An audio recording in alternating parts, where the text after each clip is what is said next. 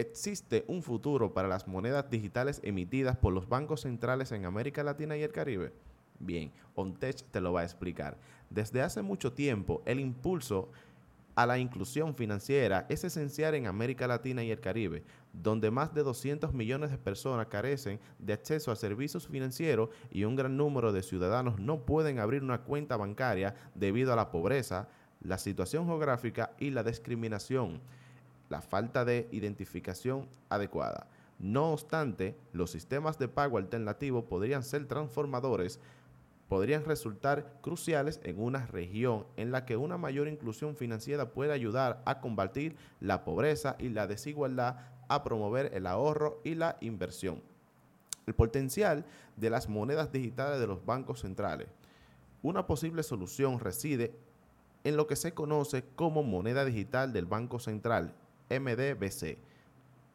En decenas de países de todo el mundo, los bancos centrales están sopesando la posibilidad de emitir su propia moneda digital, que no solo promovería la inclusión financiera y reducirían los costos de las transacciones financieras, sino que preservarían el papel crucial de las autoridades monetarias en la gestión de la economía. La creación de registros digitales de las transacciones aumentaría el número de ciudadanos en el sistema fiscal, ayudaría a la distribución de los pagos de del bienestar social y a, combatir el lavado de dinero y otras actividades ilícitas que pueden ocurrir con las criptomonedas no reguladas. Por otra parte, las MDBC podrían constituir un acto de cambio para aquellas personas que viven en zonas remotas donde el acceso al papel moneda puede ser difícil, especialmente en casos de catástrofes naturales. En las Bahamas, uno de los países que está tomando la delantera es Bahamas, que en octubre del 2020 emitió el Sand Dollar, convirtiéndose en el primer país del mundo en crear una versión digital de su moneda tradicional. Estos representan un pasivo directo para el Banco Central y está respaldado por las reservas internacionales.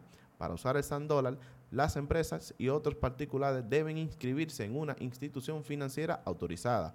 Su moneda digital se almacena en una cartera electrónica a la que se le puede acceder a través de una aplicación móvil o una tarjeta física.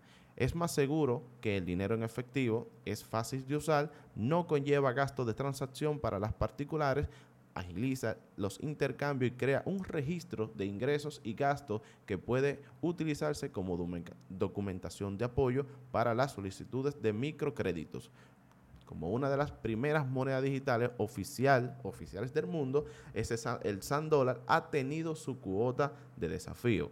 El Banco Central ha tenido que asegurar la interoperabilidad entre los proveedores de servicios y los bancos comerciales, incluyendo la garantía de que la moneda digital siempre puede convertirse en efectivo si surge la necesidad también ha tenido que crear medidas para garantizar la ciberseguridad y la privacidad de los datos de los, y desarrollar una amplia infraestructura de apoyo digital. Se está realizando esfuerzos para educar a la población del uso de la nueva moneda y para generar confianza en ella.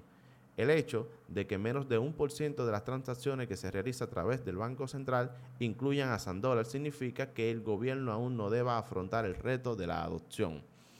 Nuevos experimentos de monedas digitales, hasta junio 2022, varios países habían lanzado oficialmente su MDBC, con nueve de ellos en el Caribe, Bahamas, Jamaica y todos los países que pertenecen a la Unión Monetaria del Caribe Oriental, excepto Anguila, que se encontraba en la fase piloto.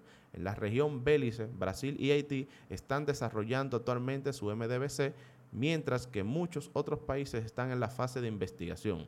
Todo ello indica un futuro perteneciente prometedor para las monedas digitales respaldadas por los bancos centrales en una región en la que impulsa la inclusión financiera resulta crucial para la prosperidad.